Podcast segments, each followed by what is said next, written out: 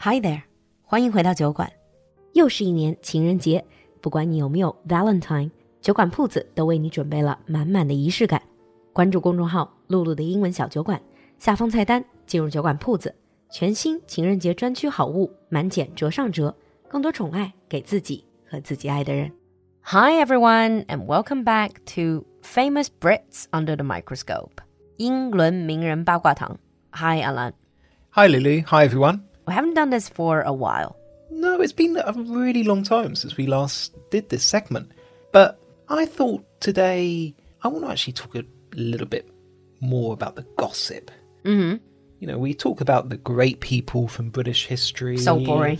It, it can get a bit boring. you know. Okay. Today, I want to tell you about probably one of the worst kings we ever had. So it's not the great, it's the infamous Mm-hmm. Exactly. Mm. And this was George the Fourth. George the Fourth. 乔治四世. I'm really bad at history. So remind me? So George IV reigned in the early 19th century, but he was most famous for being the Prince Regent. Oh, 哦，就是那个摄政王，是不是 Blackadder 里面? In Blackadder, Hugh Laurie, that character. Yeah, he was the Prince Regent. And this was also the time of Jane Austen, and we still talk about the Regency as a time of architecture, art, literature, good manners, but it's named after somebody who was not a very nice person. And his time, that was when he had the power, when he's on the throne, Yeah, that was called the Regency. that's right. 叫摄政时期, if you look it up in Chinese. So it starts with him being born in 1762. His father and mother were the king and queen, obviously. And as a child, even though he was a good student, he, he wasn't stupid. He was more interested in luxury, eating, drinking, and partying. He was incredibly lazy. Mm. So it's basically someone born with really not just silver spoon, was like diamond spoon, Well, put it gold this way spoon. He got around 14 million pounds a year as an allowance from the king and also from parliament 14 million pounds. in today's prices in 2022. And that was just allowance. That was just his allowance. But even with that amount of money, he was constantly in debt. He was overspending. What did he spend it on? Partying? Drinking? How much could he drink? Partying, drinking, building palaces. He built a very famous palace, which he kept changing so many times. He kind of finished one part of it and went, mm, I don't really like that very much, and knocked it down. He did that so many times, it actually made the palace unstable, and they had to knock the entire palace down. Yeah, so basically a royal waste of space. Exactly. He was awful. When he was 21, he actually had a secret marriage with a woman six years older than him. As a king, how could you? Oh, back then he wasn't the king, He wasn't a king. he was the prince. He was a prince. As a prince, could you really get married secretly? No, it was against the law. Okay. And it was doubly against the law because the woman he married, Maria Fitzherbert, was a Catholic. Oh, back then it was Protestant and Catholic? Yeah. Uh-huh. And up until very recently, it's actually against the law for the heir to the throne to marry a Catholic. Wow, I did not know that.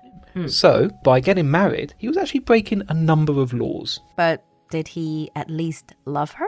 He loved her, but he also loved a lot of other women as well. he had a lot of mistresses, and important to note, they were mostly women who were older than him. Ooh, mummy issue.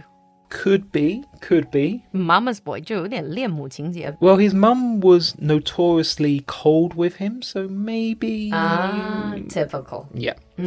So, as you can imagine, the king and also parliament got really fed up with him and said that he had to get married to his cousin, Caroline of Brunswick.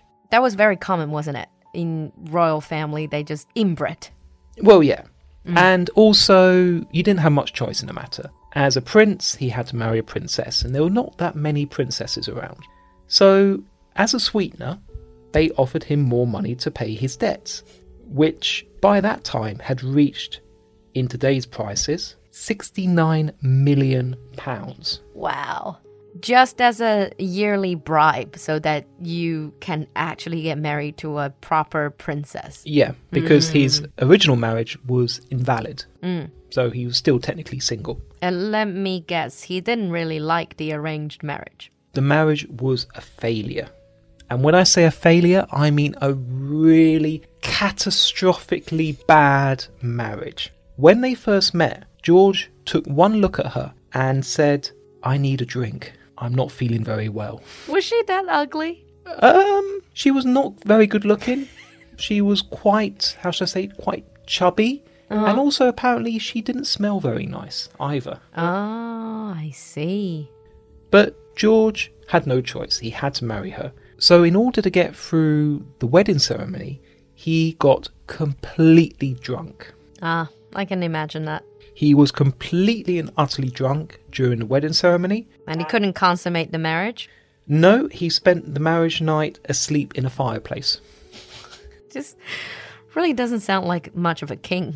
And eventually they spent their time apart. George had mistresses and girlfriends. Caroline had boyfriends. Oh, okay. So they lived their own lives. They lived their own lives, but when George was finally crowned, he actually banned her from the coronation. That's a bit cold. Ah, 加冕礼也不让他这个名义上的老婆去。 She was meant to be the queen. So she basically did not get crowned as a queen. No. It's a slap in the face. There are some stories that she did try to get inside Westminster Abbey and they closed the door in her face.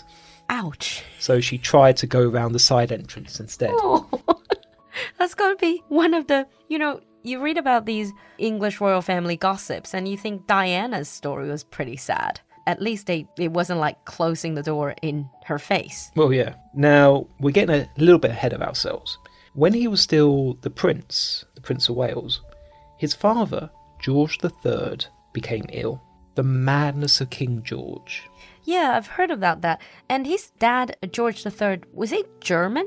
The whole family were German. Oh, His mother was German, but from his father's side, they came from Hanover in northern Germany. uh, Hanoi. They were pretty much German. Because his father was so ill, George became the Prince Regent. Now, you would think that with this extra power, he would become more like a king. He would improve his behaviour. He didn't. Instead, he spent most of his time spending money, building palaces, and buying artworks. Now, it wasn't all that bad, because some of the places that he built still remain, such as Buckingham Palace. Oh, really?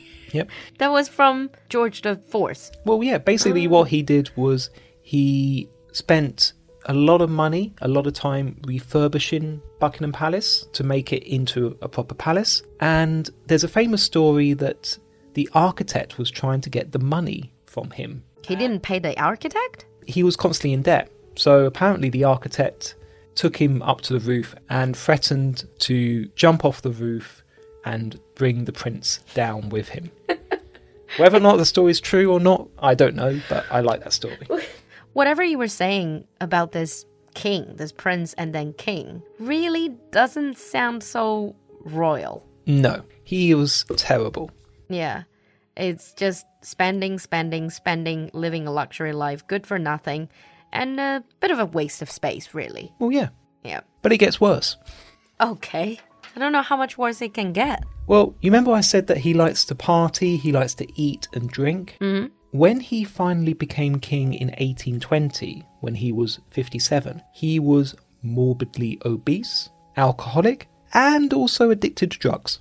Actually, I'm quite surprised that he lived till the age of 57, the way that he partied. Yeah, particularly when you consider what he would have for breakfast. According to the Duke of Wellington, very famous general and politician, the king would eat an entire pie, drink almost an entire bottle of wine, followed with brandy and port, and then take some drugs. This was for his breakfast. Wine and brandy for breakfast? Well, yeah, Oh. I'm so surprised that he lived till 57 when he could be crowned as a king. yeah. Well, actually, he died at 67 in 1830, and his weight was 130 kilograms.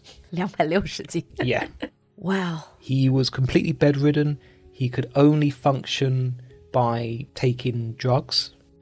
And he was so disliked. The Times of London, the famous newspaper, in its obituary stated that no one would be sorry that he was dead. Oh, so the media openly said, Hooray, the king is dead. Pretty much. They basically just said how horrible he was.